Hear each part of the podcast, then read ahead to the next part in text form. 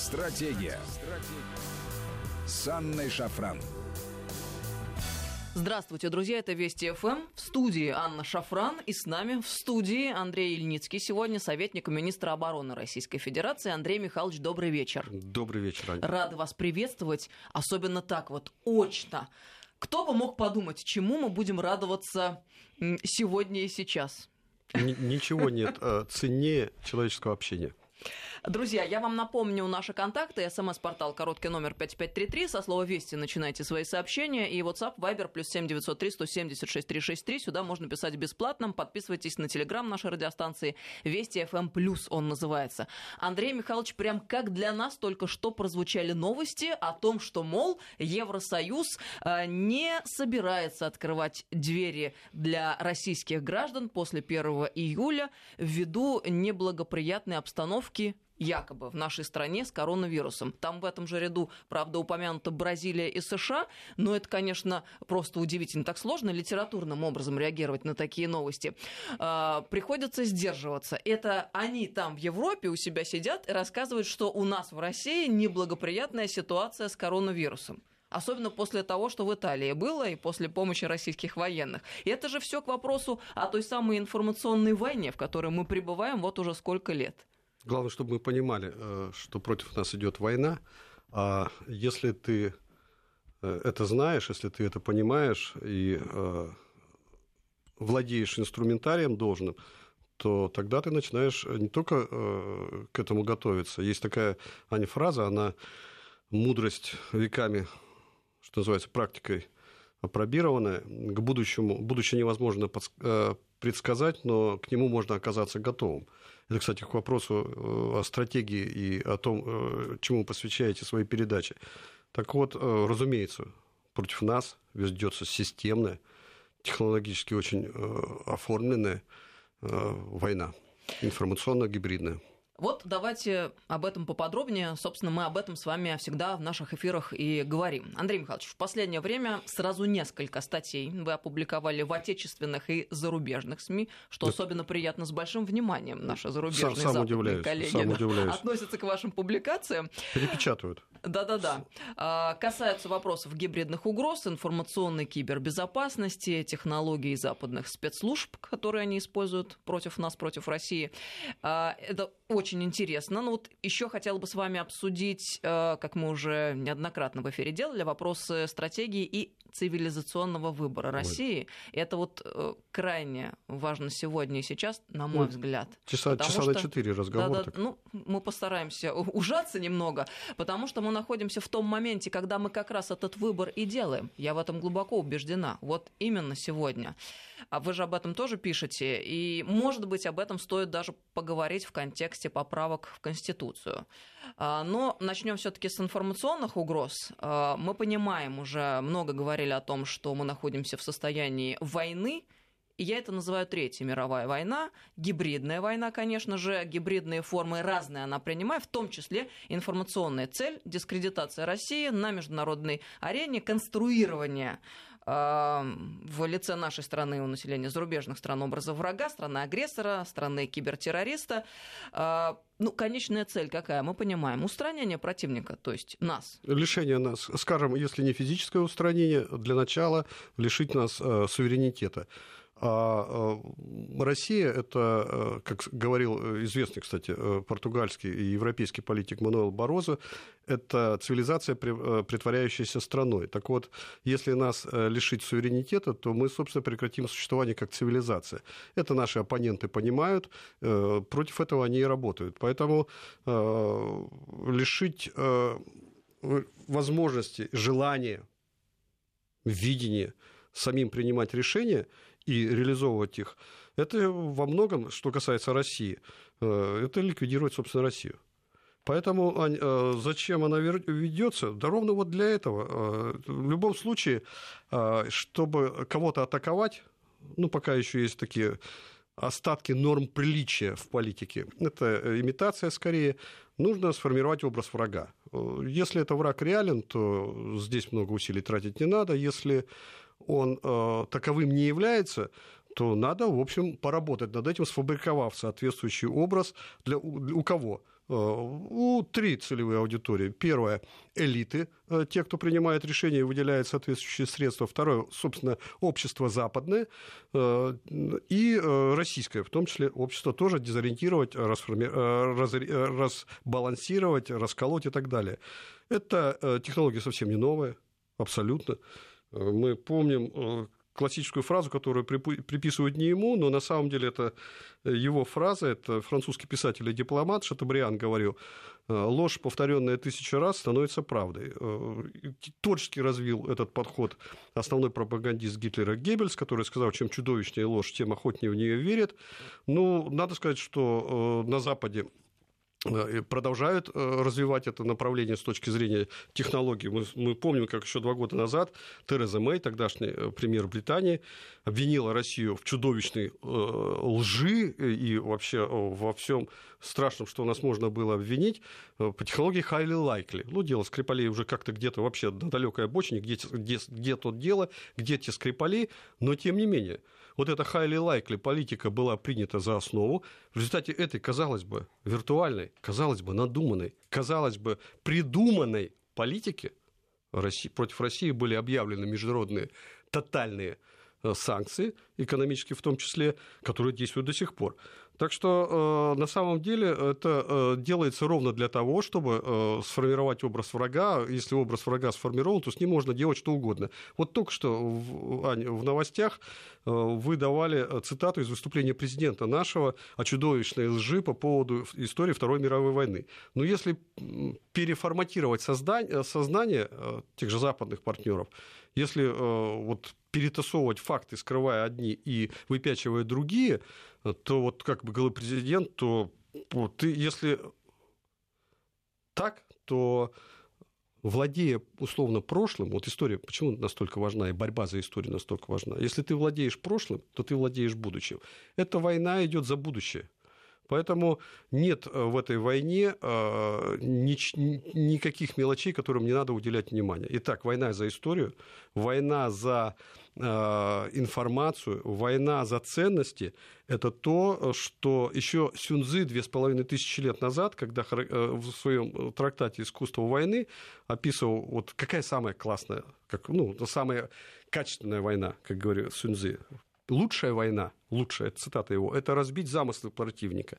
То есть это война, направленная на та самая информационная, на его ценности и идеологию. На втором месте Сюнзы, две с половиной тысячи лет назад, китаец, писал э, о том, что разбить разрушить социальную инфраструктуру и союзы, то есть коммуникации раз, разбить как э, союзы, так и коммуникативную систему, то есть коммуникация, разобщить.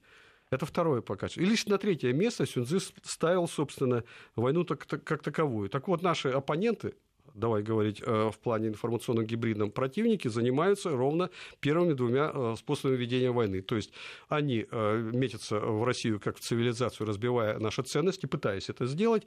А наши ценности – это наша история прежде всего, наша просто история героическая наших предков, э, из которой мы сегодняшний день строим и завтрашний. А второе – это разбить нашу коммуникацию, разобщить общество, посеять, доверие, э, посеять недоверие на стыке власти общества. Это э, лишить наших союзников, разбалансируя э, ту коммуникационную систему вокруг России, которая сформирована. Вот это все э, ответ на вопрос, зачем они это делают. Кстати говоря, становится понятно вот эта агрессивная кампания а, западная, американская против голосования по поправкам в Конституцию. Кстати, сегодня с утра какая новость активно обсуждается? Вывешенный ЛГБТ-флаг на фасаде американского посольства как протест против поправок, такое, по которым мы будем голосовать. Но это отдельный сюрреализм. Я в 9.30 проезжаю, увидел это такой, на мой взгляд, это такой камин американской цивилизации. Что они этим хотели сказать? Я прошу ну вот я говорю, они, они этим все и сказали. Не буду переводить емкие э, слова из русского языка на букву П. Вот э, сложно с вами не согласиться, Андрей Михайлович. Тем более, если Кто они сами понял, себя так поймет, как говорится. Э, себя так окрасили. А, абсолютно, да, добровольный был сделан шаг. Но мы же понимаем, что а, как раз-таки такие шаги, они ярко иллюстрируют вот ту картину, о которой вы только что сказали. Мы находимся в состоянии войны, они пытаются нас разрушить изнутри, а, целясь а, в частности, в нашу историю, в наши ценности, в наши традиции. Мы в рамках обороны принимаем поправки в Конституцию, и они всячески этому пытаются противодействовать. Вот что сейчас мы наблюдаем. Ну, бесы засуетились у нас, э, э, значит, мы что-то правильно делаем.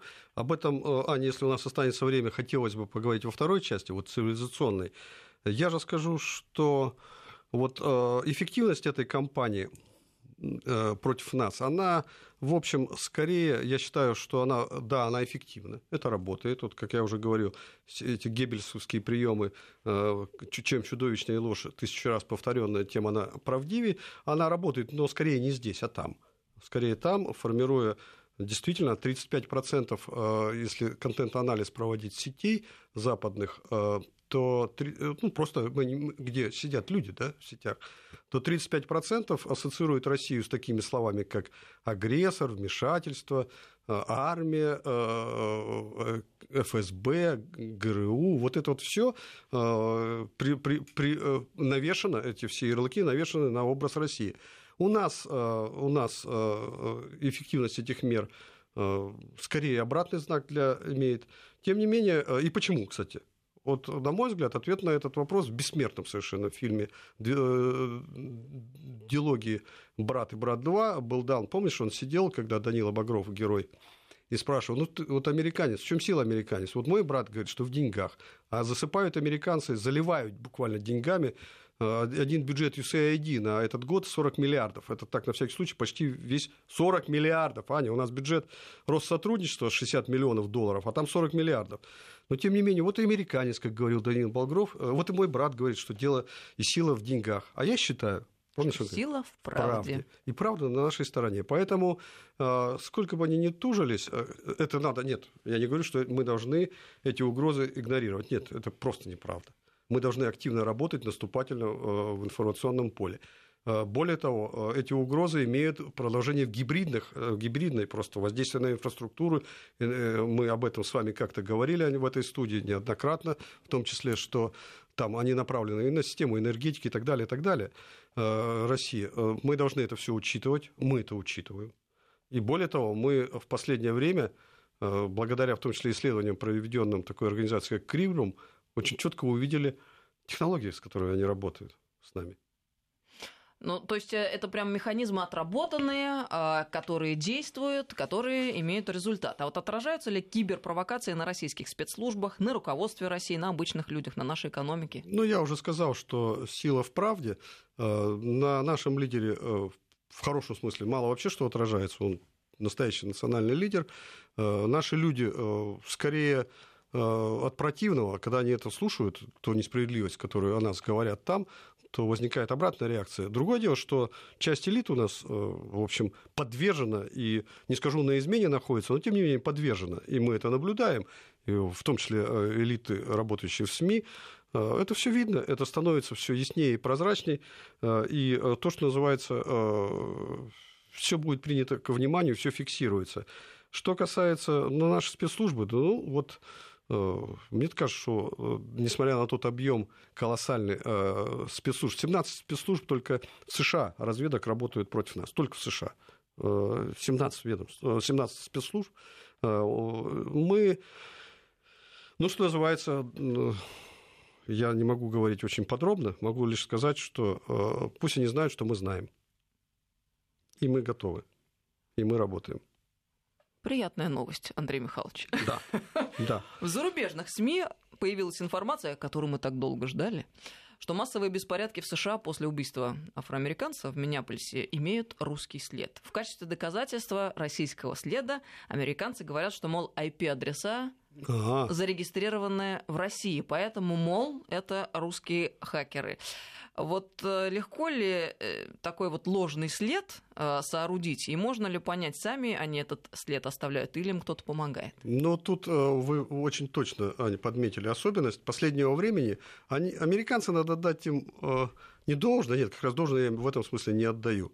Как помнишь, Задорнов говорит, тупые. Ну, это, конечно, художественное преувеличение, но если у американцев когда-либо сработал какой-то алгоритм, против. Это бизнес-логика поведения. Вот, знаешь, бизнес-книжки пишут, целые книжки пишут про, э, про алгоритмы, которые как бы имеют, как им кажется, универсальный характер. Так вот, если э, какая-то технология дала результат, то они начинают ее применять ко всему чему угодно, доводя э, ну, просто фактически до абсурда. Вот в последнее время они э, забросили пять лет вот трамповских эту э, жвачку до дыр, э, эту пластинку э, до дыр протирают, э, некий миф о русских хакерах.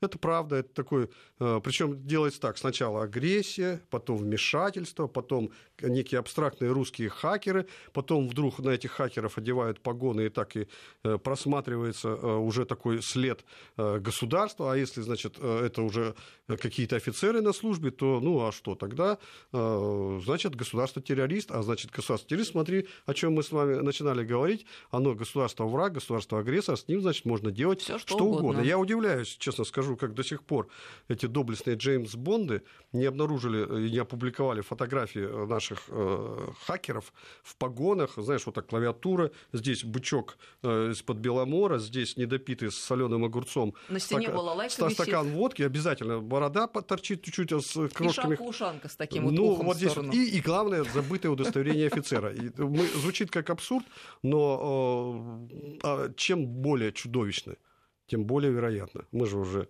неоднократно сегодня это привели. Если серьезно, я завершаю ответ на твой вопрос, то на самом деле IP-адреса а, зарегистрированы как бы на Россию, как бы с российской стилистикой, э, это вообще не, это второй класс, э, то есть вторая четверть, первый класс для хакеров, а учитывая, что с платформ русскоязычных работают прежде всего э, Прибалтика, Грузия и Украина, прежде всего здесь Украина, то где, между прочим, школы работников СБУ во многом где-то все мы в одних школах когда-то учились. Так вот, уж здесь стилизовать под русский след, это просто, еще раз повторю, первый класс, второй четверть. Те серьезные люди, кто этим занимается, это понимают. Ну, это же все рассчитано на людей несерьезных. Ну, то есть, условно говоря, если бы действительно российские и русские хакеры имели бы целью и очень сильно хотели бы что-то сделать там, то уж точно можно предположить, они бы сделали все, чтобы их не нашли, у них, и айпишников российских У них там разрыв логики. С одной стороны, они пугают нашими хакерами, чуть ли не избирающих президентов, а с другой стороны, говорят о том, что русский след вот это. Лучше, если у нас такие мощные хакеры, то уж, наверное, следы бы мы научились и смогли бы заметать. Андрей Михайлович Ильницкий, советник министра обороны Российской Федерации, сегодня с нами в эфире. Мы сделаем небольшую паузу, продолжим после новостей. 5533 Вести – это смс-портал и WhatsApp Viber плюс 7903 176 363. Сюда бесплатно можно писать. Стратегия. Стратегия. С Анной Шафран. Добрый вечер, друзья. Мы продолжаем беседу. Сегодня с нами Андрей Ильницкий, советник министра обороны Российской Федерации. 5533 Вести СМС-портал и WhatsApp Viber плюс 7903 176 363. Сюда бесплатно можно писать, и вы много нам пишете. Андрей Михайлович, вот такое, например, сообщение. Да, правда на нашей стороне, но сила-то в деньгах. Нужно нашу правду наделить материальной силой, тогда мы продвинемся вперед. Не буду спорить. Э, я соглашусь в том, что угрозы серьезные. Э, при всем э, понимании нашей этой проблемы, как раз угрозы серьезные, и э, противостояние, противодействие, активное противодействие к ней, этой угрозе киберинформационной, нужна системная политика в области информационной и кибербезопасности. Причем на межведомственном уровне. Обеспечение национальной безопасности в этом смысле, если мы не, эту политику не простроим, то мы можем потерять тот самый суверенитет э, даже при сильной военной компоненте, что, кстати, мы наблюдали, когда э, Советский Союз э, самоликвидировался фактически. Поэтому э, здесь крайне важно э, выстроить системную политику. Здесь каждое, э, крайне важно, чтобы системная политика была централизована. Здесь крайне важно, чтобы эта системная политика была э, приоритетом, что, кстати, прописано э, и просматривается в новых правках Конституции, которые, я думаю, мы, э, мы э, в том числе упомянем.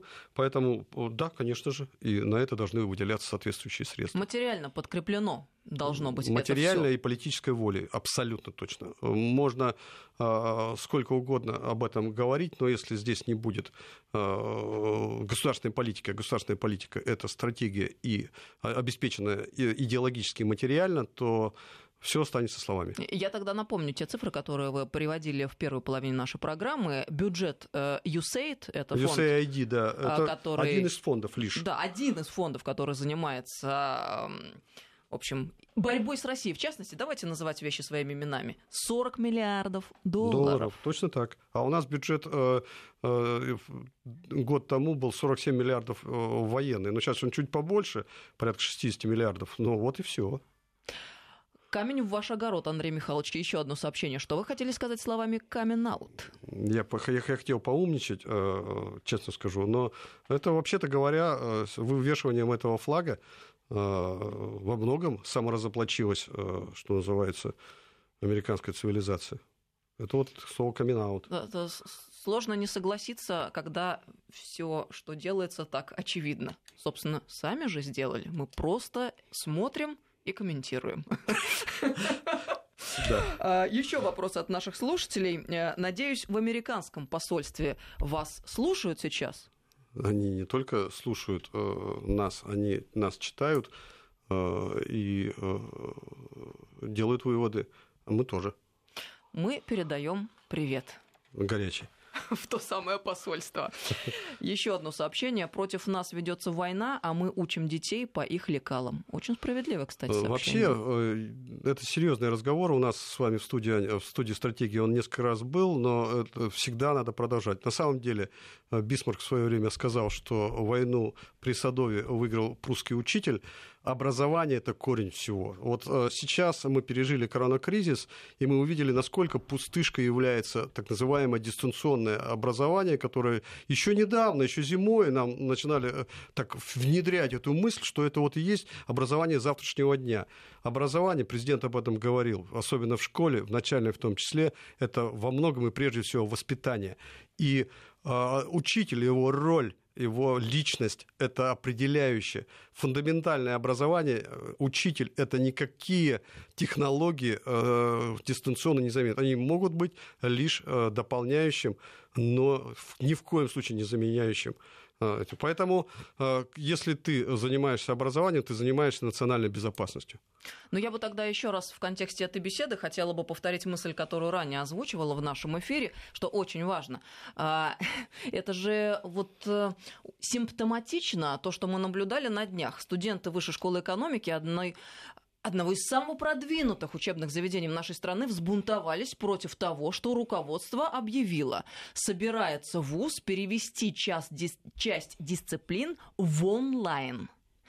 Студентам это не понравилось. Вот, э, Студенты написали а, письмо. Не было бы счастья, да несчастье помогло. Нам всем за эти три месяца мы все от э, родителей учеников, студенты. У меня дочка на четвертом курсе мархи учится мы все вот увидели и на себе прочувствовали, что эта технология дистанционная, еще раз повторю, это суррогат образования. И э, умные студенты в вышке, а там много умных студентов и профессоров, они, в общем, э, правильно высказывают позицию, на мой взгляд. Но вы знаете, что меня удивляет? А, отсутствует реакция Министерства образования на этот серьезнейший эпизод. А почему? Потому что, как э, докладывают источники, а, вот эта вот тема дистанционного образования двигается, в частности, из недр Минобра, что печально. А почему? К сожалению, как это часто бывает, Простая причина – деньги. Ведь это так хорошо, приятно и выгодно записать курс, а потом его продавать по всей стране в провинциальные вузы. А то, что образование на местах деградирует, профессорско-преподавательский состав будет выжжен как класс, это почему-то наше Министерство образования не волнует. Очень хотелось бы, чтобы они услышали и ответили, потому что это вопрос стратегический, который напрямую касается безопасности нашей страны. И мне кажется, очень безответственно не обращать внимания на такие вот позиции. Соглашусь. Ну, давайте двинемся дальше, Андрей Михайлович. А, за последнее время у вас вышла серия статей, связанных с ролью армии в России. Не только как института, который, понятно, традиционно обеспечивает безопасность, но и как института, а, который основан на приоритете служению России. Вот я понимаю, что для наших слушателей, наверное, это звучит несколько пафосно. Служение, что такое это служение? Знаете, как какой-то уже покрытый мхом термин. Мы отвыкли от этого слова. Но что я хочу сказать? Вот есть какие-то базовые вещи. И э, невозможно конструировать идеологию, образ будущего и рассчитывать на какие-то позитивные плоды, если нет того самого базиса. А, без которого невозможно воплотить ни любую идеологию, ни любую конструкцию, ни любой образ будущего. Мне вот очень близка, почему я затронула эту тему, а, такая мысль. Я год назад книгу а, написала, выпустила.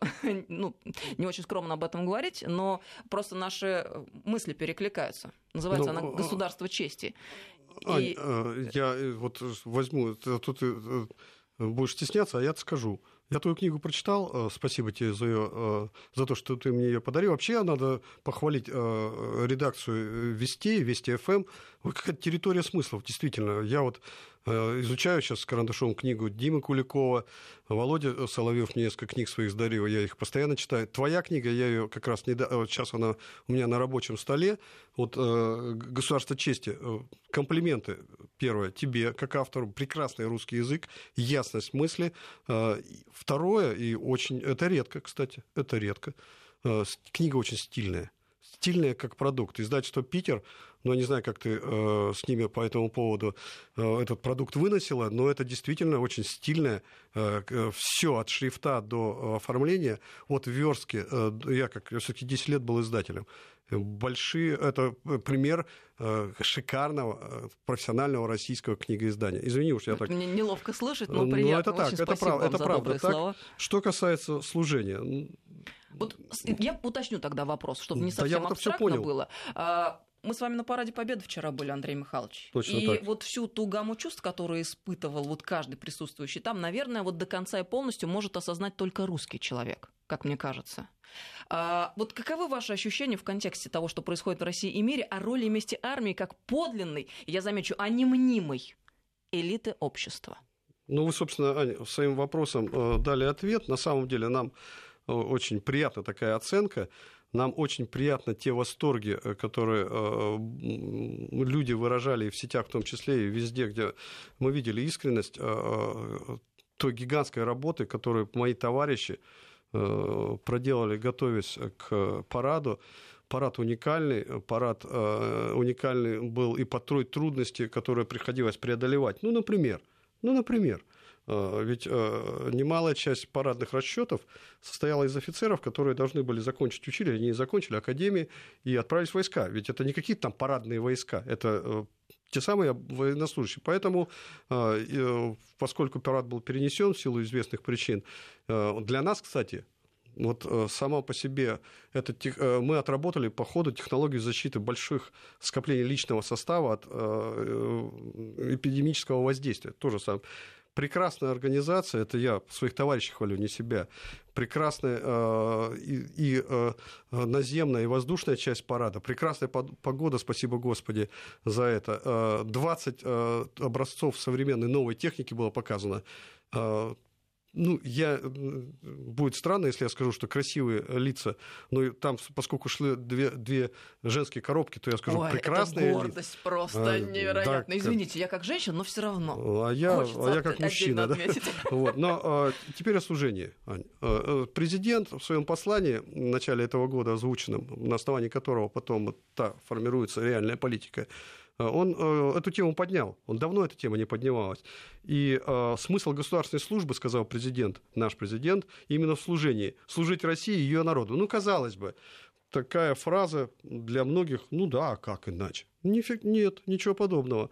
Вот такая установка, если она облекается в практическую политику, то это в том числе ведет к таким поправкам, как запрет чиновникам иметь активы, Э, счета за рубежом, запрет чиновникам, э, вообще-то говоря, э, оскорблять людей небрежением своим и спесью и чванством. Это вот все, это прописано сейчас в Конституции, в поправках Конституции.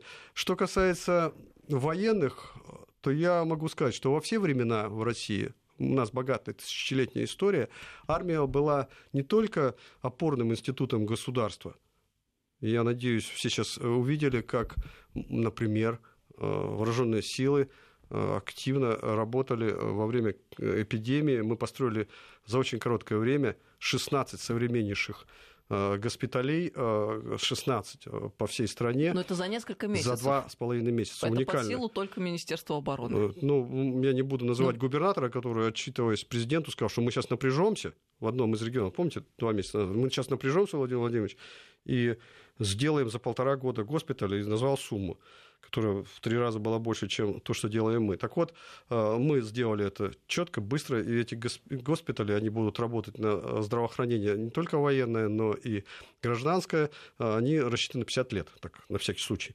Так вот, э, армия не только была всегда опорным институтом, обеспечивающим национальную безопасность. Армия была источником той самой идеологии служения. Люди, которые выбрали это своим э, жизненным... Ну, выбор, сделали такой жизненный выбор, это э, люди, которые задают, собственно, своей, своим каждодневием ответ на вопрос, а что это такое – Отсюда мы видим и э, подвиг Прохоренко, отсюда мы видим те, э, то, то, тот героизм, который проявляют сейчас наши врачи, и военные в том числе, и гражданские, э, в борьбе с ковидом. Это все элементы служения. У нас в Конституции прописано, Россия – социальное государство, и источником является народ. Так вот, если чиновники не поймут и не проникнутся этой идеей... власти источник власти, да, я что-то другое сказал, да, а, то, э, ну, значит, с этими чиновниками, это не я сказал, сказал президент. Ну, значит, немножечко не по пути, так мягко говоря. Поэтому э, служение – это предназначение чиновничества, Служение это кому? Людям, это э, народу, обществу. Это не общие слова, это конституционная установка. И, будучи отлита в строках Конституции и э, в виде реальной политики президента э, Путина реализована, она приведет к очень серьезным следствиям, начиная от антикоррупционных, заканчивая такими вещами, как я уже говорил, запрета на какие-то э, гражданства, запрета на активы за рубежом, что сейчас является чем, Ань? общей практикой. Совершенно верно. Андрей Михайлович, вот мне кажется, очень важно, что мы поднимаем с вами именно такие вопросы. Казалось бы, а что такое служение, честь, где-то вот в художественной литературе за бортом. Но я еще раз хочу подчеркнуть, невозможно имплементировать, реализовать ни одно положение, которое служило бы на благо, а, на поступательное, стабильное развитие нашей страны, если в основе любого действия не будет такого понятия, как служение и честь. Я, с вашего позволения, хотела бы немного эту мысль мысль развить, потому что давно хотела об этом поговорить, но как-то не представляла случая. Вот что нам может позволить и что позволяет нам восстать из пепла, соответствовать национальному духу и ментальности? Выбор пути чести. Вот я другого не вижу. Что такое честь? Это ведь не только осознание собственного достоинства, воспитание, сохранение самоуважения. Это основной мотив действия для гражданина принятие ответственности за свою судьбу, жизнь близких, своего народа. И вот что я хочу э, отдельно отметить. Честь – это ведь не только такой молчаливый и горделивый снобизм, а это внутренний призыв, прежде всего, и образ жизни. И, если хотите, даже та самая скрепа, которую мы так долго и упорно искали. Потому что честь, именно честь, позволяет нам объединиться ради совместного труда, а, основанного на взаимном уважении, на жертвенности, как бы это пафосно и не звучало, но это ведь действительно так. Давайте посмотрим на историю собственного народа и собственной страны. От труда ради блага и величия Родины. Друзья, все это нам очень близко, и мы не можем от этого отмахнуться. И давайте понимать, что в сложнейших исторических ситуациях, вот по сути дела, именно честь позволяла нам выбираться из таких губительных пропастей и подниматься на вершины величия. Вот давайте вспомним. 1917 год. 90-е годы наши святые.